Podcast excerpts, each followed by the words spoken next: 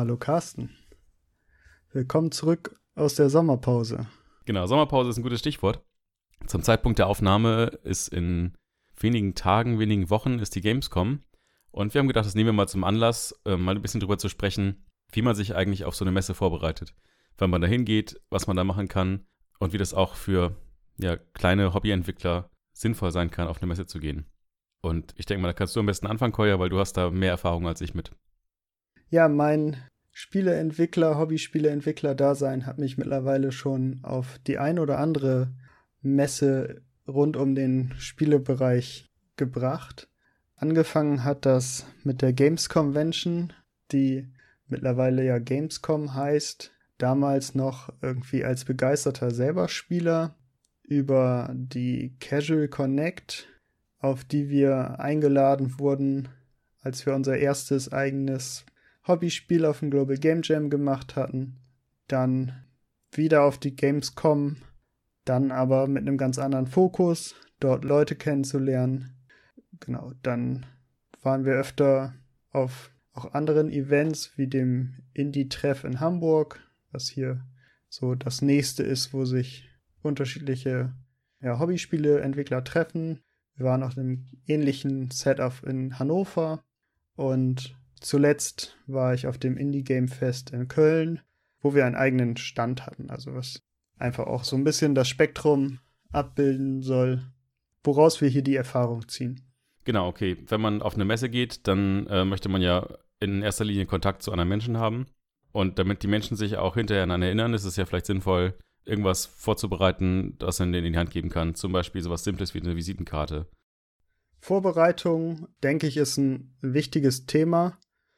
Und sowas Einfaches wie die Visitenkarte wird echt oft unterschätzt, weil ich kann nur aus meiner eigenen Erfahrung sagen, aber wenn die Messe eine Woche um ist, kann ich mich an so gut wie gar nichts erinnern, was ich mit den Leuten da im Detail besprochen habe. Das ist so viel Input, man guckt sich Talks vielleicht an, man redet mit so vielen Leuten in einem Akkordtempo und es ist einfach, am Schluss hat man so eine kleine Karte in der Hand, die haben deine Karte in der Hand und am Ende des Tages hast du 100 solcher Karten in der Hand und kannst nicht mehr zuordnen, welche die 90 sind, die vielleicht wichtig sind. Und dann hast du vielleicht die 5 bis 10, wovon du dir richtig gutes Gefühl hast, von den Gesprächen sehr viel mitgenommen hast oder ja, unbedingt noch mehr Kontakt haben möchtest. Und meinst du, Visitenkarten sind noch zeitgemäß? Also ich meine, es gibt ja viele Möglichkeiten, das auch irgendwie elektronisch zu machen, irgendwie QR-Codes zu scannen, irgendwie äh, eine Nummer im Handy zu speichern, ähm, sonst irgendwas. Meinst, meinst du, dass es noch zeitgemäß, Visitenkarten zu benutzen aus Papier? Ähm, ich finde ja, also auch ich war jetzt auf einer Nicht-Game-Messe, die sehr digital aufgezogen war und man sein Ticket im Handy hatte und nach jedem Gespräch am Stand wurde man gebeten, so einen QR-Code, den man in diesem Ticket hatte, nochmal zu zeigen, dass die die Kontaktinfos hatten. Aber trotzdem, also die Leute, denen irgendwie dieser Kontakt auch wichtig war, die haben trotzdem nach einer Visitenkarte gefragt. Und vielleicht einfach auch nochmal so zwei, drei Sachen zu so einer Visitenkarte. Es kostet 20 Euro, 25 Euro für 100, 250 Stück oder so. Sind sehr günstig und haltet sie lieber generell. Schreibt da drauf euren Namen, wie ihr am liebsten kontaktiert werden wollt, also vielleicht eine Handynummer, vielleicht eine E-Mail-Adresse, vielleicht noch eine Webseite, aber macht sie nicht speziell für ein Event oder schreibt da nicht irgendwelche Sachen drauf, die nach einem halben Jahr ungültig sind. Man kann die Karten einfach immer noch weitergeben, solange da dein Name, deine Handynummer draufsteht, ist es einfach mehr wert. Und eine zu haben, als irgendwie gar keine zu haben und dann mit einem Zettel Name und Telefonnummer aufzuschreiben, das kommt nicht so gut vorbereitet rüber. Ja, genau. Und was ich noch sinnvoll finde, dass man ähm, Visitenkarten wirklich so hat, dass auf einer Seite alle relevanten Informationen stehen und dass die Rückseite im Idealfall frei ist. Weil was ein, ein guter Tipp ist, irgendwie, wenn man halt jemand Interessantes getroffen hat, sich nach dem Treffen kurz Stichpunkte auf der Rückseite der Visitenkarte aufzuschreiben, dass man, wenn man zwei Tage später oder eine Woche später nochmal drauf guckt, die Visitenkarte umdreht und sagt, ah, okay, das war der Typ mit dem Dings. So, und ähm, dann, ja, wie gesagt, hat man die Informationen zusammen. Das ist natürlich auch super, wenn man irgendwie, weiß nicht, ein kleines Notizbuch hat, wo man sich Sachen einträgt. Aber die Informationen direkt bei dem Kontakt zu haben, ist halt super wertvoll. Ja, also ich habe wirklich eine große Kiste, wo ich Visitenkarten drin habe, weil ich irgendwie die nicht wegschmeiße. Und auf jeder Visitenkarte, also das erste, was man macht, wenn man auf eine Messe kommt, geht zu dem ersten Stand, nimmt sich da einen von den zu verschenkenden Kugelschreibern, steckt sich den ein, weil jede Visitenkarte, die man bekommt, die wird nach dem Gespräch umgedreht und da wird hinten eine kleine Notiz drauf gemacht. Und das wird nicht direkt vor dem Stand gemacht. Natürlich geht man erstmal zwei, drei Stände weiter, sodass man nicht mehr direkt gesehen wird, vielleicht um eine kleine Ecke. Und dann notiert man sich zwei, drei Kleinigkeiten da hinten drauf, damit man auch zu den 90 Visitenkarten, die vielleicht jetzt auf den ersten Blick nur als ein guter oder Kontakt mit möglichem Potenzial sich herausstellen, da trotzdem noch zwei, drei mehr Randinformationen dazu hat. Kannst du mal ein Beispiel geben, was du auf so eine Rückseite mal raufgeschrieben hast? Äh, Ohne jetzt Namen zu nennen, meine ich?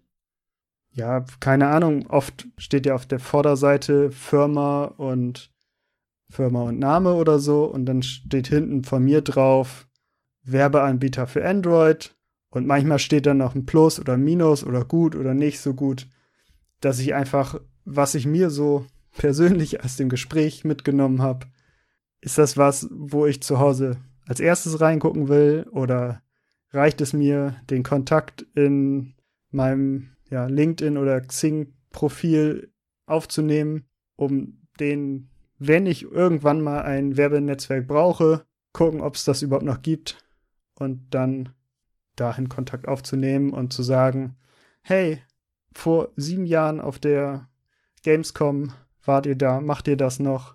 Wollen wir noch mal sprechen? Können wir auch den neuesten Stand kriegen? Oh, stimmt, ein Datum draufzuschreiben wäre, glaube ich, auch noch eine gute Sache. Dass wenn man die Leute irgendwann mal vielleicht per E-Mail oder sowas kontaktiert, dass man draufschreiben kann, ja, wir haben uns ja auf der Gamescom 2022 getroffen und da haben wir über folgendes Thema gesprochen. Ist das noch aktuell? Ich hätte hier folgendes anzubieten. Ja, äh, also ich glaube, also ich habe kein Datum auf meinen Karten und es gibt zwei, zwei Möglichkeiten. Entweder ist die Messe noch nicht so lange her, dann kann man, weiß man wahrscheinlich, dass es, wovon der Kontakt ist. Oder die Messe ist halt Jahre her, dann erinnert sich der Gegenspieler auch nicht es hilft halt nicht zu sagen, 2005 haben wir uns getroffen. Ähm, ja, gut. Jetzt würde ich gerne auf den coolen Witz, den du damals gemacht hast, zurückkommen. Den habe ich nämlich jetzt verstanden. Und ich kriege mich nicht mehr ein. ja. Gut. Wir haben uns ein bisschen vorbereitet äh, mit Promomaterial, Visitenkarten, haben unser kleines Täschchen gepackt. Da natürlich auch noch ein Apfel und eine Wasserflasche drin. Und jetzt kann es losgehen, oder Carsten? Ja, genau. Aber dann ist ja die Frage, was. Nein. Nein? Nein? Kann es nicht? Also du sollst Nein sagen. Ach so, nein, natürlich nicht. Was fehlt? Ich dachte, du sagst das jetzt, aber okay. ähm, wir wollen uns natürlich auch vorher noch ein bisschen äh, mit, der, mit der Messe selber und unseren Zielen auf dieser Messe beschäftigen. Weil natürlich kann man unvorbereitet auf eine Messe gehen, aber man wird viel mehr mitnehmen können, wenn man sich selber im Klaren ist, was man selber möchte und vielleicht auch schon herausgefunden hat, welche Firmen, Personen einem dabei weiterhelfen können oder mit wem man einfach sprechen möchte. Genau, also es kann ja sein, dass ich zum Beispiel eine bestimmte Person treffen möchte oder mit jemandem von einer bestimmten Firma sprechen möchte. Vielleicht ist mein Ziel, einen Publisher zu finden, weil ähm, ich irgendwie einen Prototypen habe, den ich irgendwie an die Leute bringen möchte. Vielleicht möchte ich auch Kooperationen suchen, irgendwie Artists, Programmiererinnen, Game Designer, was auch immer. Oder möchte ich mein Spiel einfach nur bei Spielerinnen und Spielern promoten? Und je nachdem, was ich da möchte, wahrscheinlich will ich irgendwie alles. Also ich kann natürlich alle Kontakte gebrauchen. Das ist natürlich immer, klar, kann man irgendwie, es ist wie bei einem Businessplan schreibt, wer ist meine Zielgruppe? Ja, alle. Ähm, das kann man machen, aber dann wird das wahrscheinlich nicht so gut funktionieren. Ich, ich denke mal, es ergibt am meisten Sinn, wenn man sich ein, zwei bestimmte Ziele raussucht und sagt, das sind jetzt die Sachen, die am wichtigsten sind für mein Spiel oder für das, was ich gerade vorhabe. Es kann ja auch sein, dass ich vielleicht eine Firma gründen möchte oder sonst irgendwas. Und dass ich mir da die wichtigsten Punkte raussuche und mich dann darauf vorbereite. Wenn man bestimmte Personen treffen will, macht es vielleicht auch Sinn, vorher Termine mit diesen Personen zu machen, wenn man schon den Kontakt hat. Gerade wenn das Leute sind, die nicht aus der näheren Umgebung kommen, dann ähm, ist es natürlich so eine Messe eine Möglichkeit, sich da zu treffen und sich da zu vernetzen. Genau. Ähm, auch Publisher. Das ist natürlich eine gute Möglichkeit, wenn man irgendwie so nicht an die rankommt, einen Erstkontakt zu machen. Aber das Spiel dem Publisher auf der Messe zu pitchen, das ist, glaube ich, Schwachsinn. Dann muss man wirklich vorher einen Termin haben. Die haben dann da Meetingräume, dann kann man da mit denen, wenn die zum Beispiel around the world komplett woanders herkommen und man denen das zeigen möchte und denen, mit denen zusammenarbeiten möchte und eine Demo vorbereitet hat, dann kann man auch was Größeres da machen. Aber ist, glaube ich, nicht zielführend zu erwarten, dass ein Erstkontakt gleich irgendwie so businessmäßig da weiter analysiert wird. Ähm, achso, äh, außerdem sind Messen, die Leute von weit her wieder an einen Platz bringen, die die gleichen Interessen haben, oft auch eine gute Möglichkeit, Freunde oder Internetbekannte zu treffen, die man vielleicht sonst selten oder noch nie als in Person getroffen hat. Ich habe von unserem Abenteuer auf der ersten Casual Connect jemanden als Mentor gehabt, den ich ja eigentlich auch nur wieder auf Messen getroffen habe. Also auf der zweiten Casual Connect, auf dem wir waren und auch auf der Gamescom. Und das war einfach, ja, Menschenmensche. er, der konnte so gut und kannte gefühlt alle. Und für mich war es einfach so, ja, ein Freundkontakt. Wir waren, er hat mir einfach immer geholfen und einfach auch diese Freunde und so zu treffen da, das war einfach immer viel wert für mich. Und da der so gut auch einfach vernetzt war auf der Messe, kannte der gefühlt, kannten alle ihn. Also das war schon verwunderlich und er hat dann irgendwann zu mir gesagt, ja, äh, warum bist du eigentlich hier? Und dann habe ich gesagt, ja, ich äh, würde ja am liebsten sozusagen mein Spiel auf der Switch veröffentlichen. Das ist einfach die Konsole, auf der ich mein Spiel am liebsten sehen würde. Und er sagt einfach, ja, warum sagst du denn nichts? Warte mal, dreht sich um, tippt jemand, mit dem er vor fünf Minuten geredet hat, auf die Schulter und sagt, hey, this is Kolja. Kolja, this is uh, Sven, let's say he's Sven. um, he's from Nintendo and I have to go. I have to get a coffee. Und dann hat er mich da mit dem von Nintendo stehen lassen. Ich habe dem halt kurz erzählen können, was, was mein Spiel, was wir machen, wo, wofür wir das Spiel machen, was, was in dem Spiel passiert. War natürlich auch komplett unvorbereitet im dem Moment auch irgendwie oh, okay, das ging jetzt sehr schnell. Ähm, aber auch da war es wichtig, am Schluss die Businesskarte zu tauschen. Da musste ich mir nichts draufschreiben, das konnte ich mir so merken. Und dann, ja, danach im Nachhinein halt eine freundliche E-Mail. Und daraus hat sich dann der, der Zugang für mich ermöglicht, auf der Switch zu entwickeln. Also ist halt auch, auch wichtig, wichtig sozusagen halt auch äh, so einen Eisbrecher vielleicht zu haben. Das ist auf jeden Fall eine super Story. Ja, und so ein Eisbrecher muss ja nicht mal eine Person sein, die jetzt wirklich super selber vernetzt ist oder viele Kontakte hat, weil das ja sozusagen schon dann äh, Vitamin B sozusagen ist, ne? also über Beziehungen irgendwo rankommen. Mhm. Ähm, sondern Eisbrecher kann ja auch sein, dass je nachdem, wie kommunikativ man selber ist, und das ist ja immer unterschiedlich, ich tue mich immer schwer auf so Messen, einfach irgendwie ihn anzuschnacken oder hinzugehen und zu sagen, so, ja, ja, hier und ähm, was ist denn hier dein Thema? Und ähm, was, was mir auch manchmal hilft, ist, mit mehreren Leuten unterwegs zu sein und ähm, also nicht mit einer riesen Clique, weil dann kommt man da auch nicht wieder raus, ähm, aber schon so zu zweit oder sowas darüber zu gehen, weil das dann auch eher das Eis brechen kann, dass dann einer sagt so, ja komm, weißt du, willst du da hin, denn, ne, was, was könnte ich denn sagen, so. Ist halt auch immer eine Frage, je nachdem, wie man da hinfährt, man, man hat ja immer verschiedene Tagesformen, also nicht jeder Tag ist gleich, manchmal steht man mit dem falschen Fuß zuerst auf, und dann kann das natürlich ganz schnell ein verschenkter Messetag sein, wenn man dann so ein bisschen in seinem eigenen Saft kocht und ähm, dann nicht so kontaktfreudig ist. Ne? Kann ich, kann ich sehr gut nachvollziehen. Also habe viel mit Yannick auf den Messen gemacht und ich kann auch wirklich dann so im Nachhinein von so einem Tag oder schon eigentlich auch, wenn ich morgens die Messe betrete, merke ich, das ist ein Tag, wo ich allen Leuten ein Ohr abknabbern kann und immer wieder erzählen kann, wie toll mein Spiel ist.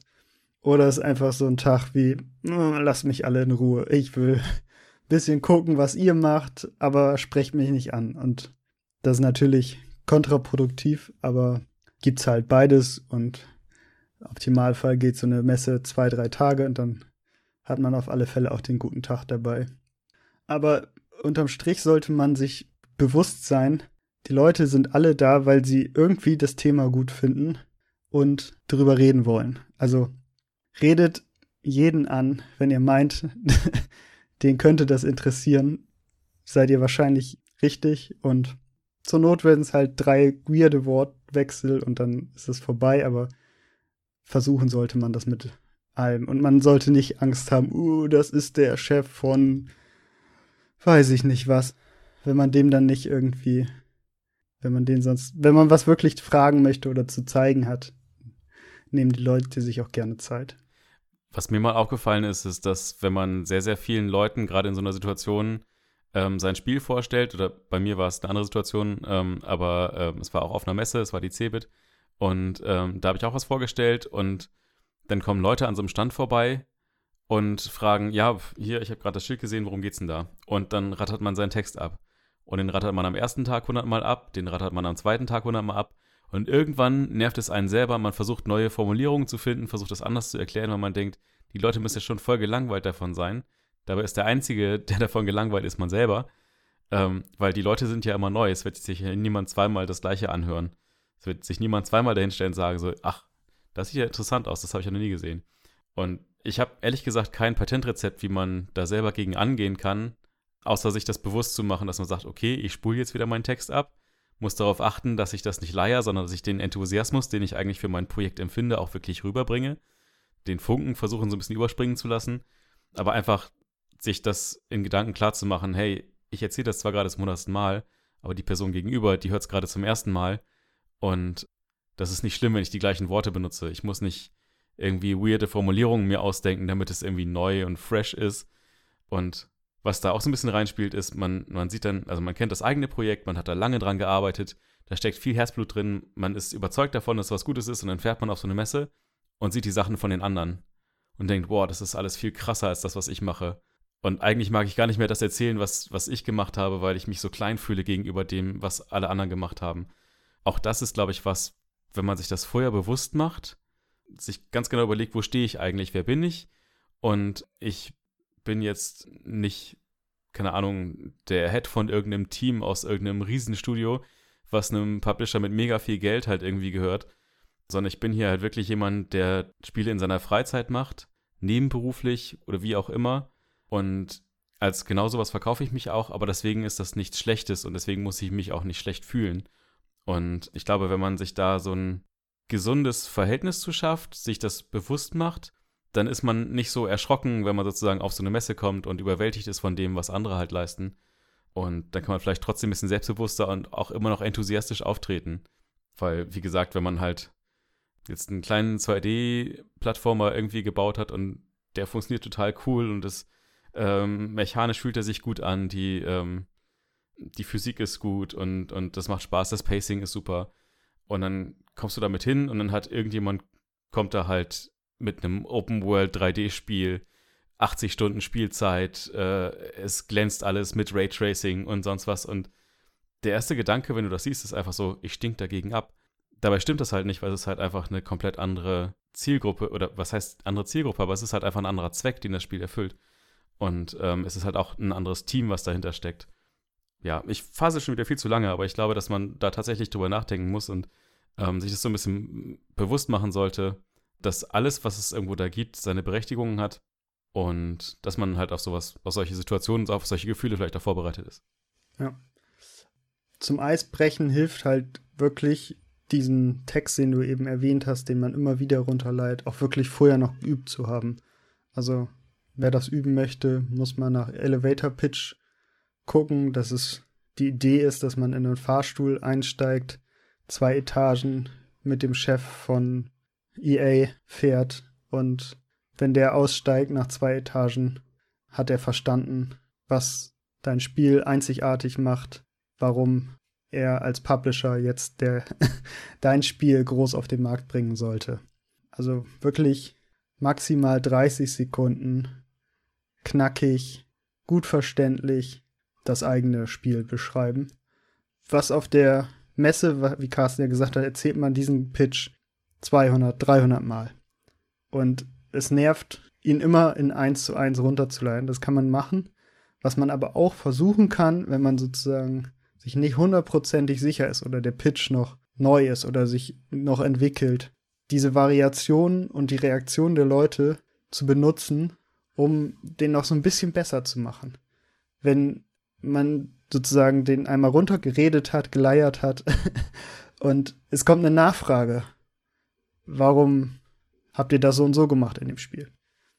Dann müsste man eigentlich oder muss man diese Information das nächste Mal gleich mit in den Pitch auch beantworten, sodass man den jedes Mal ein bisschen besser. Vielleicht kürzer, prägnanter an manchen Stellen, andere Stellen ein bisschen detaillierter beschreiben.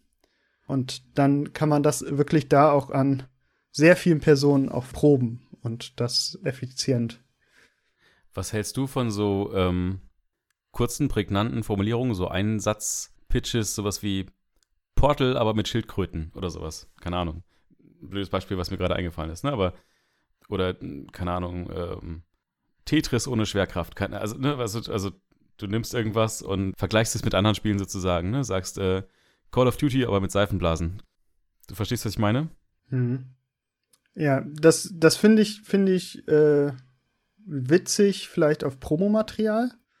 Oder wenn man eine produktspielbezogene Visitenkarte haben möchte oder so, dass man das so ein bisschen als Slogan hat. Vielleicht kann man seinen Elevator Pitch damit auch anfangen. Aber das sollte nicht alles sein, weil hier möchte man auf nicht so einem Werbeniveau, sondern wirklich auf einem inhaltlichen Niveau auch mit den Leuten in Verbindung treten. Und wenn du dem einfach so zwei Wörter vor die Füße wirfst und dann im Gegenzug sozusagen erwartest, jetzt musst du interessiert daran sein, was Portal ohne Portale ist, dann ähm, jetzt aber, ne? Jetzt bist du, jetzt musst du interessiert sein. Nee, muss wirklich schon noch ein paar mehr Sachen da reinbringen und vielleicht einfach dann auch damit enden, weswegen du genau diese Person angesprochen hast. Also Portal ohne Portale, äh, bla bla bla bla bla. Und wir sind heute hier und suchen nach einem Publisher. Oder sowas. Und dann sagt er, oh, interessant, wir sind Publisher XY. Dann sagst du, oh, interessant, erzähl mir mehr über euch. Nein, nein, also. du gehst hin und sagst, äh, wir haben einen Puzzle-Plattformer entwickelt und ähm, suchen einen Publisher und dann sagt der Publisher, ja, ist das ein Flash-Game? Und dann sagst du, nee, irgendwie 13 Jahre her, ne? Aber nee, stimmt gar nicht. Wie lange ist es her? Elf Jahre, glaube ich, ne? Elf Jahre her. Ja. Ist das ein Flash-Game? Ja, nee, okay, dann, dann nicht. ja. Gut, kommt drauf an, in welchem Stadium das eigene Projekt ist, aber man möchte eventuell ja auch was zeigen. Bei Mobile Games kann man natürlich einen spielbaren Prototypen auf dem Handy dabei haben, zum Beispiel, oder auf dem Tablet. Grundsätzlich empfiehlt es sich natürlich auch irgendwie Bilder dabei zu haben, vielleicht bewegte Bilder, irgendwie kurze Videos, ein GIF oder sowas. Irgendwas, was die Mechaniken des Spiels gut einfängt, dass man sich das angucken kann und nach dieser, weiß ich nicht, 20-sekündigen Beschreibung, die man halt mündlich irgendwie abgeliefert hat, wenn dann mehr Interesse besteht, das halt einfach zu zeigen, dass man einen Eindruck davon bekommt, was ist das überhaupt für ein Spiel.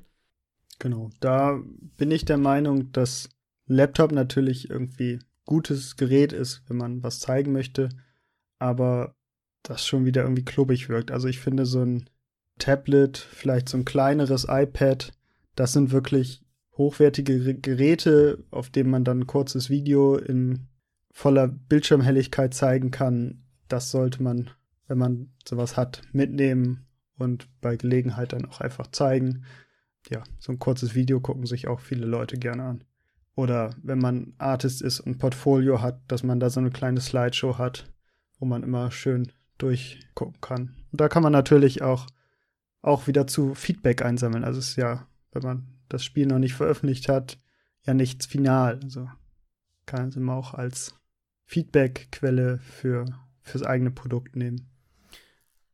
Und wenn man sich dann selber präsentieren möchte, beziehungsweise sein Spiel präsentieren, ja, jetzt habe ich es schon gesagt, ähm, ganz oft präsentiert man ja nicht nur das Spiel, sondern man präsentiert sich ja auch selber. Das beginnt damit, dass man ja als Person in diesem Gespräch auftritt und die Person gegenüber einfach sofort einen Eindruck von einem bekommt, was ist das für eine Person. Und unter Umständen, wenn es zum Beispiel dahin geht, dass man Geschäfte zusammen machen möchte, sagen wir mal, ähm, es wäre ein Publisher, der sich überlegt, möchte ich mit dieser Person ein Spiel machen. Das ist jetzt irgendwie ein Solo-Entwickler, der irgendwie, keine Ahnung, seine Wochenarbeitszeit reduziert hat, um nachmittags irgendwie ein Spiel zu programmieren. Da muss auch das Vertrauen da sein, dass diese Person das Spiel halt auch irgendwie fertig kriegen kann in einer zufriedenstellenden Qualität. Oder andersrum, was mir mal passiert ist, auch wieder nicht im Kontext Spiele, sondern damals, das war mal irgendwie Jugendforscht, da stand auf einmal irgendwie ein Reporter vor uns und wollte einen Artikel schreiben, hat uns erst zu dem Projekt, was wir da hatten, irgendwie ausgefragt und dann hat er gefragt, so, ja, das hört sich ja alles ganz schön nerdy an. Ähm, habt ihr denn irgendwie sonst noch irgendwie, also was macht ihr sonst so? Habt ihr keine Hobbys, so nach dem Motto? Und ähm, ja, natürlich hatte ich auch zu dem Zeitpunkt sehr viele Hobbys. Mir ist aber in dem Moment halt einfach gar nichts eingefallen und ich habe irgendwas gestammelt von wegen so, äh, äh, ja, äh, ich, ich lese manchmal so und also davon ist dann halt nichts in dem Artikel erschienen. Das fand er anscheinend nicht spannend genug, aber das ist halt, macht auch Sinn, sich vorher ein bisschen zu überlegen, als wer möchte ich überhaupt da auftreten. Habe ich vielleicht sogar ein T-Shirt mit dem Logo von meinem Spiel drauf oder irgendwie der Main Character oder sonst irgendwas? Oder möchte ich vielleicht auch eine Story verkaufen, möchte sagen, keine Ahnung, ich habe folgende familiäre Hintergrundgeschichte und habe deswegen dieses Spiel gemacht, was ich schon immer machen wollte, um folgende Themen zu behandeln. Das muss natürlich nicht der Fall sein, aber ich glaube, es macht schon Sinn, dass man sich ein bisschen darüber Gedanken macht, wie trete ich da eigentlich auf, wer bin ich eigentlich und als wer möchte ich wahrgenommen werden. Auch wenn das nicht immer ganz einfach ist, klar. Man will ja auch nichts vorspielen oder so, ne? Also man sollte nicht perplex sein, wenn auf einmal die Aufmerksamkeit nicht nur dem Spiel gilt, sondern auch der Person hinter dem Spiel. Ähm, auf der letzten Messe, auf, der, auf dem Indie Game Fest in Köln, hatte ich jetzt, glaube ne, stimmt alles nicht. äh, ich hatte schon mehrfach einen eigenen Stand. Das fing, glaube ich, mit Carsten zusammen wirklich an auf der Cebit. Ich glaube, die Geschichte könnt ihr in einer der anderen Folgen nachhören. Ist tatsächlich die erste Folge, ja. Also die, die, die nullte. Und dabei ist es nicht geblieben. Ich habe auf der Casual Connect einen Stand gehabt, wo wir damals Samuel präsentiert haben. Und auf dem Indie-Treff in Hamburg hatten wir öfter mal unser Spiel gezeigt oder unsere Spiele. Und jetzt zuletzt auf dem Indie Games Fest in Köln habe ich auch wieder Portal Dogs gezeigt. Ja, so ein Stand ist halt irgendwie auch immer cool, weil dann muss man nicht der Aktive sein, sondern ist einfach der, der angesprochen wird, erzählt ungefähr noch 200.000 Mal mehr die gleichen Sätze und muss dabei trotzdem die Begeisterung haben. Aber auf dieser Seite zu stehen ist einfach auch irgendwie super cool. Man muss, glaube ich, viele Sachen abwägen. Also Kosten ist, glaube ich, einer der größten Punkte, weil so ein Messestand echt teuer werden kann. Und man sich das echt gut überlegen sollte, wenn man das hobbymäßig macht. Was investiere ich da jetzt rein und was, was ist mein erwarteter Outcome? Ja, und auch, ähm, was für eine Messe ist das eigentlich, ne? Also in welchem Umfeld bewege ich mich da? Ich kann natürlich mein Erspartes zusammenkratzen und irgendwie für zigtausend Euro mir irgendwie einen winzigen Stand in irgendeiner Gamescom-Halle irgendwie zwischen den riesen Publishern irgendwo ja mieten. Aber die Frage ist, was habe ich dann davon?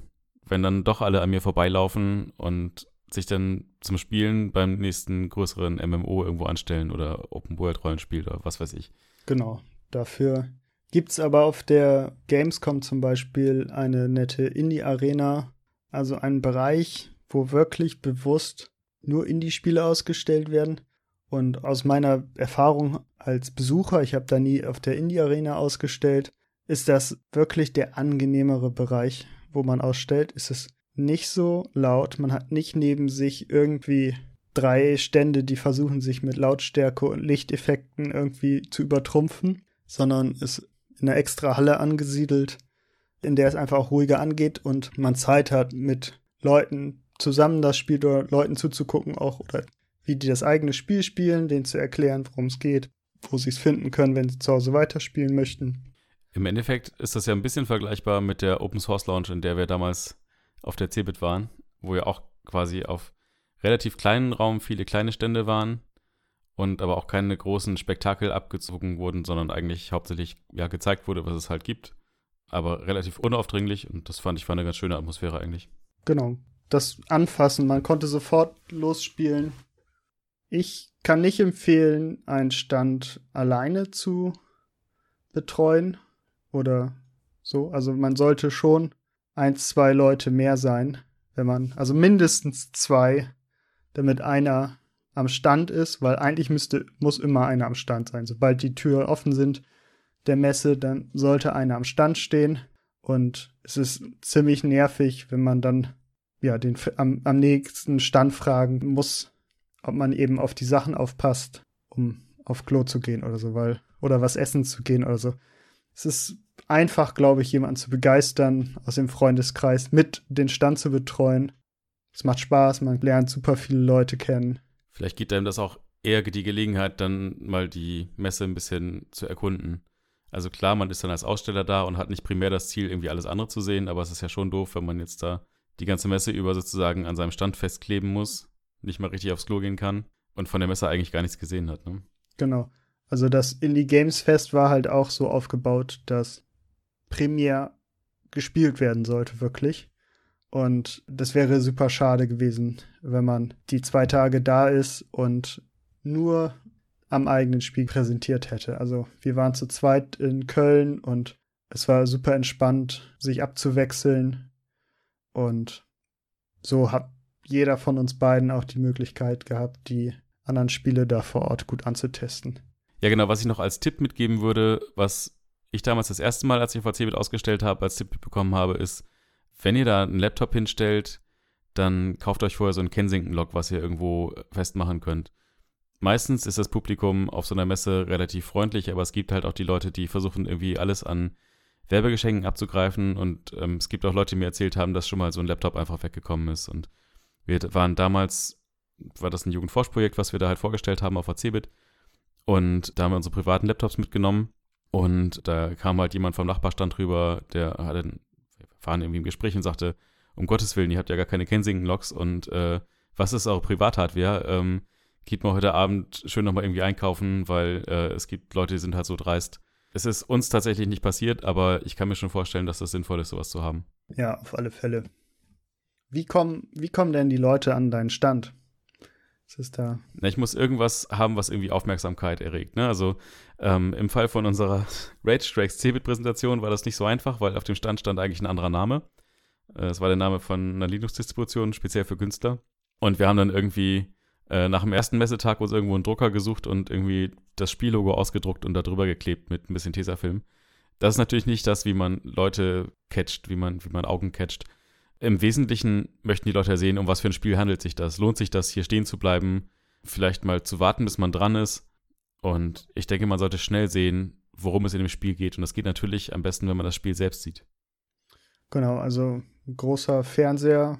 Manchmal ist es sogar mittlerweile am Stand so eine Standardausstattung, dass man einen vernünftigen Bildschirm hat, wo man das Spiel drauf zeigen kann.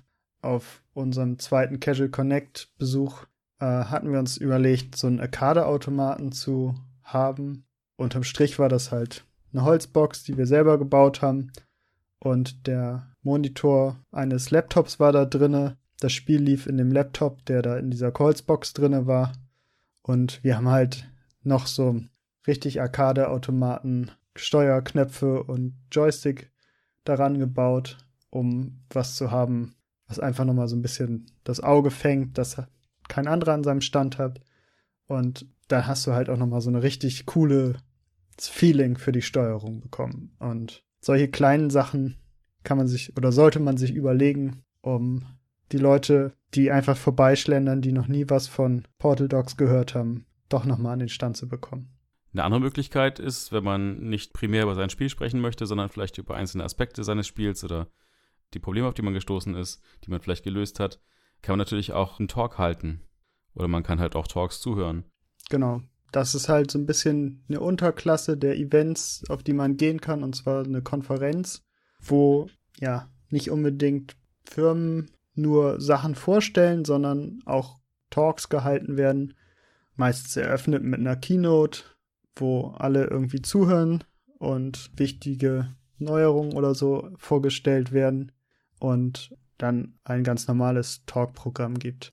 Und dieses Programm sollte man sich auf alle Fälle auch gut durchlesen, sich überlegen, für welche Sachen man sich interessiert und so ein bisschen so einen Tagesplan zu haben, der angenehm ist, vielleicht nicht zu vollgestopft ist, dass man von einem Talk zum anderen hastet, ohne Zeit zu haben, sich mit anderen Leuten zu treffen oder so.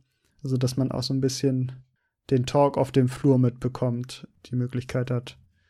Auf meiner letzten Konferenz habe ich das zum Beispiel überhaupt nicht gut hinbekommen, weil die über 30 verschiedene Orte hatten, auf denen irgendwelche Talks stattgefunden haben, man aber nur zu diesen Talks konnte, wenn man sich vorher zu angemeldet hat. Und ich natürlich mich nicht durch dieses 30 Räume, 100 Vorträge pro Tag gequält habe und mich bei keinem angemeldet habe und irgendwie dann auf dieser Konferenz sehr wenig mitbekommen habe von den Talks. Also es ist schon wichtig, auch bei so größeren Sachen sich gut darauf vorzubereiten. Wer sogar noch ein bisschen besser vorbereitet ist, will vielleicht selber einen Talk halten. Das haben wir, so einen richtigen Talk haben wir noch nie gehalten. Aber auf vielen Konferenzen gibt es so eine Subkategorie von Talks.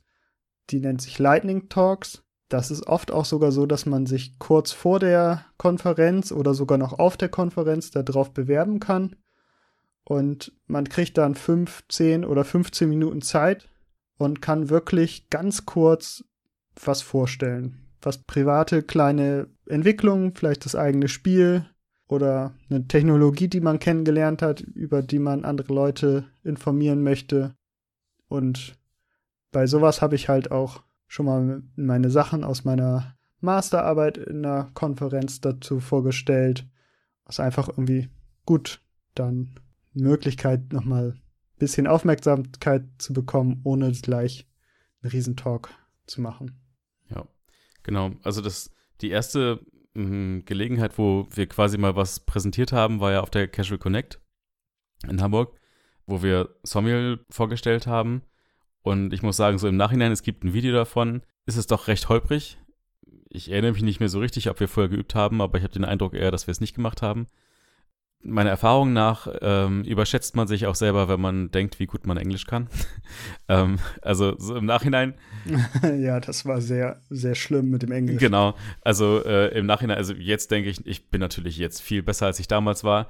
Ähm, vielleicht bin ich auch viel besser, aber ähm, auf jeden Fall meiner Erfahrung nach, man guckt sich englische Filme an, man liest sich englische Tutorials durch, ähm, man denkt, man ist des Englischen mächtig und wenn man dann spontan irgendwelche Worte finden muss, irgendwelche Formulierungen, auch grammatikalisch vielleicht irgendwie korrekt irgendwie rausbringen möchte, dann steht man auf einmal vor, weiß ich nicht, 50 Leuten, vor 100 Leuten und stammelt sich einen zurecht.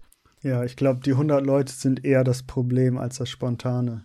Das weiß ich gar nicht so. Also ich kann sowas relativ gut ausblenden, wie viele Leute mir zuhören. Also Fun Fact vielleicht, also ich finde es zum Beispiel wesentlich, also ich spiele Gitarre und ich singe auch manchmal dazu und ich finde es wesentlich, ja, unangenehmer ist vielleicht das falsche Wort, aber aufregender vor zwei Leuten was vorzuspielen und vielleicht auch dazu zu singen, als vor 30 Leuten. Ähm, ich weiß nicht genau, warum das so ist, aber ähm, zum Beispiel so aus meiner Schulbandzeit irgendwie oder sowas, da hatte ich halt irgendwie vor, weiß nicht, 30, 40, 50 Leuten, ich weiß nicht genau, wie viele Leute da waren damals, ähm, was zu spielen und auch zu singen. Also hat mir nichts ausgemacht, im Gegenteil, hat mir eher Spaß gemacht. Wenn ich jetzt hier jemanden zu Besuch zu Hause habe und irgendwie die Gitarre in die Hand nehme und irgendwas irgendwie, dann habe ich da gleich wieder Hemmungen. Und also das ist zumindest bei mir nicht das Problem. Bei mir ist eher das Problem, dass es halt spontan ist und mhm. wenn ich mir da Sachen zurechtgelegt habe, bin ich wesentlich sicherer. Gerade im Englischen dann auch, aber auch im Deutschen, klar. Wir stammeln uns hier im Podcast auch ein zurecht. Äh, ne? Also, ähm, und Englisch ist halt nochmal die, die Hürde ein, eine Stufe höher sozusagen. Genau. Nochmal zu den Lightning Talks zurück. Wenn ich mir jetzt irgendwie Messen im Netz angucke, wo es Aufzeichnungen zu gibt und ich nicht da gewesen bin, springe ich meistens wirklich erstmal zu diesen Lightning Talks, weil es einfach eine super Fülle an interessanten Talks gibt, die schön kurz sind und ich finde dieses Format richtig angenehm. Viele Informationen, interessante Eindrücke aus unterschiedlichen Richtungen zu bekommen. Also das, wer dieses Format nicht kennt und auf einer Konferenz ist und dieses Format da gibt, einfach mal mit reinsetzen und interessante, nicht professionell immer vorbereitete Talks. Das ist einfach auch schön. Oder vielleicht selber einen da geben. Ja, genau. Und gerade wenn man viele solche Talks sich anguckt, kriegt man auch irgendwann ein Gefühl dafür, was ein ansprechender Talk ist, wie man so einen Talk unterhaltsam hält. Ich meine, jetzt zehn Minuten über ein Thema zu reden, zehn Minuten hört sich nicht viel an, aber wenn jemand zehn Minuten lang ziemlich öde eine Folie nach der anderen durchklickt, dann macht das keinen Spaß. Und es gibt Leute, die können das besonders gut, aber es gibt, glaube ich, auch Techniken, die man sich angucken kann, die man, die, die man sich vielleicht auch ein bisschen abgucken kann, wie man so einen Talk halt irgendwie informativ gestaltet, wie man vielleicht mit einem, ja, mit einem Witz einsteigt, ist immer ein bisschen schwierig. Also äh, nicht, dass man da denkt, man muss irgendwie die Karlauer raushauen, aber vielleicht einfach so ein bisschen mit einer Prämisse da rangehen und diese Prämisse vielleicht auch so ein bisschen durchziehen. Ich habe zum Beispiel mal auf YouTube von irgendeiner Web-Developer-Konferenz eine Entwicklerin gesehen, die über Web Components einen Vortrag gehalten hat und dabei ständig irgendwie über ihre Katzen gesprochen hat. Und das hat sich so durchgezogen, es war ein roter Faden. Es war zwischendurch immer wieder lustig und man hat halt auch mal direkt einen konkreten Bezugspunkt zu dem gehabt, was sie halt gesagt hat. Weil sie diese Katzen immer als Beispiele irgendwie genommen hat. Und das, sowas kommt halt ganz gut an. Und generell auch bei Folien immer viel mit Bildern arbeiten, wenig mit Stichpunkten und so. Ich glaube, vieles davon ist klar, aber das dann auch so umzusetzen, auch wenn man es eigentlich weiß, ne? Ja. Das, deswegen sage ich es halt nochmal explizit. Ja. Bei Games hat man natürlich auch den Vorteil, dass man wirklich viel zeigen kann. Es sei denn, man macht ein Text-Adventure. Also, dann kann man viel Text zeigen. Das widerspricht deinem Vorschlag. ich habe aber das Gefühl, unser Messetag neigt sich dem Ende. Mhm. Und ich glaube nicht, dass die Messe danach vorbei ist, oder? Ähm, ich war erstaunt. Also ich muss sagen, das erste Mal, als ich auf Cebit war, ich habe gedacht, das ist eine professionelle Veranstaltung. Da gehen Leute hin, die ähm, machen da ganz viel Business tagsüber und fahren dann abends nach Hause oder in ihr Hotelzimmer oder sonst was. Und das dem, also das war zumindest auf der Cebit nicht so. Da gab es nämlich gerade bei den großen Ständen. Auf der Cebit ja? werden die Stände umgeklappt und aus allem werden auf einmal Bars und aus Türmen, die tagsüber irgendwelche Plakate hochgehalten haben, kommen auf einmal Boxen raus und die komplette Messe gibt's jetzt ja eh nicht mehr, aber verwandelte sich in ein Party, in eine Riesenparty. Und auch um die Gamescom herum gibt's unterschiedlichste Partys, auf die man natürlich irgendwie eingeladen werden muss. Oftmals veranstaltet durch die größeren Firmen, die dort sind. Ich glaube, ein paar der mit crazysten Partys, auf denen ich war, waren um die Casual Connect. Also, wenn man Fachbesucher ist, dann auch gucken, wo es die Partys gibt. Weil da geht das Netzwerken auch sofort weiter. Also natürlich gibt es da Bier und Tanzen, aber man ist halt immer noch unter Gleichgesinnten und kann auch über Fachthemen reden. Genau, auch bei der CeBIT ging das natürlich nur für Aussteller, ne? also nicht für die Besucher. So. Aber damit sind wir wirklich am Tag, äh, am Ende des Tages, oder? Genau, also der Tag ist, der Tag ist zu Ende, ähm, die, die Boxen sind ausgeklappt, der DJ steht äh, auf dem, was vorher der Stand war.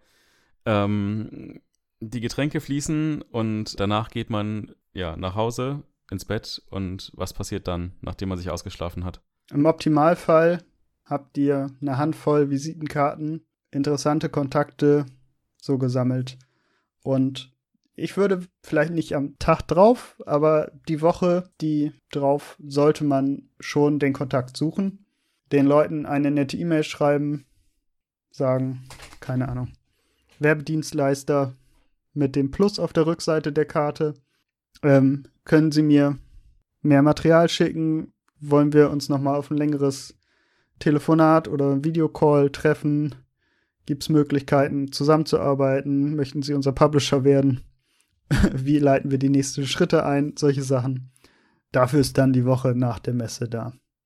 Und auch, also ich mache es generell so, dass ich alle Namen, die ich da neu kennengelernt habe, auf LinkedIn suche und da als Kontakt hinzufüge, versuche kurz nochmal mit denen zu sprechen. Man weiß nie, wofür der Kontakt noch gut sein kann und einfach positiv in der Erinnerung bleiben. Und für alle, die sich jetzt als Hobbyspieleentwickler oder Interessierte an dem wirklich Business äh, der, der Spieleentwicklung interessieren, noch so ein kleiner Tipp, den man nicht unbedingt sofort als oder den nicht jeder weiß. Die äh, Gamescom, die jetzt bald ist, ist halt in zwei Bereiche aufgeteilt. Und zwar gibt es da den Bereich, wo wirklich alle Spieler hin können. Und dann gibt es halt einen Business-Bereich. Und da ist das Ticket auch eine ganze Ecke teurer. Aber man kann dann in den Bereich rein, wo man auch direkt mit Leuten aus der Industrie sprechen kann. Und in dem Bereich ist es halt auch viel ruhiger und also da ist wirklich dann zum Business machen der Bereich und die Leute, die wirklich wichtig sind, die wird man in der Entertainment Area, heißt sie, glaube ich, nur finden, wenn sie selber gar kein Interesse zum Business machen haben, sondern um einfach mal zu gucken wollen selber. Und ja, bleibt uns eigentlich nur noch übrig, euch einen schönen Messebesuch zu wünschen, oder? Nee, mir fällt noch was anderes ein, was uns noch übrig bleibt. Ähm, ich habe vorhin davon gesprochen, dass man einen Talk mit Humor beginnen kann, um das Eis zu brechen. Ähm, wir versuchen unsere Folgen ja mit, äh, nennen wir es Humor, zu beenden. Bei einer Computermesse hatte Bill Gates die Computerindustrie mit der Autoindustrie verglichen und das folgende Statement abgegeben. Wenn General Motors mit der Technologie so mitgehalten hätte wie die Computerindustrie, dann würden wir heute alle 25 Dollar Autos fahren, die 1000 Meilen mit einer Gallone Sprit fahren würden. Als Antwort darauf veröffentlichte General Motors eine Presseerklärung mit dem folgenden Inhalt. Wenn General Motors eine Technologie wie Microsoft entwickelt hätte, dann würden wir heute alle in Autos mit folgenden Eigenschaften fahren. Ihr Auto würde ohne erkennbaren Grund zweimal am Tag einen Unfall haben. Jedes Mal, wenn die Linien auf der Straße neu gezeichnet werden, müsste man ein neues Auto kaufen. Gelegentlich würde ein Auto ohne erkennbaren Grund auf der Autobahn einfach ausgehen und man würde das einfach akzeptieren, neu starten und weiterfahren.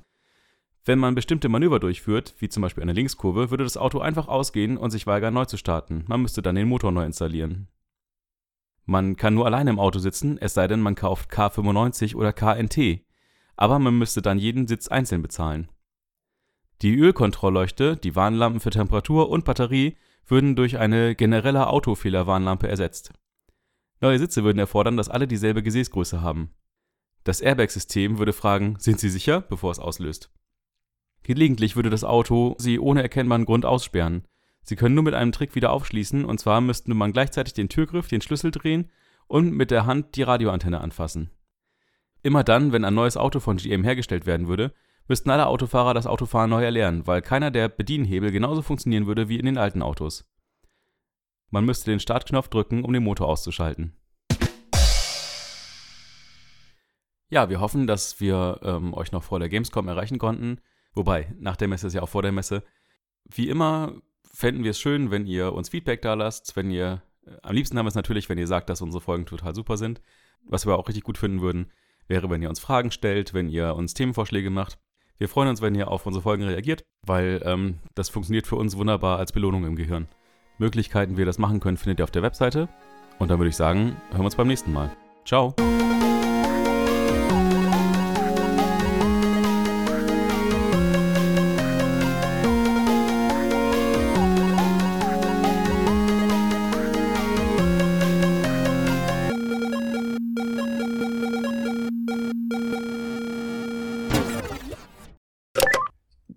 Natürlich nicht.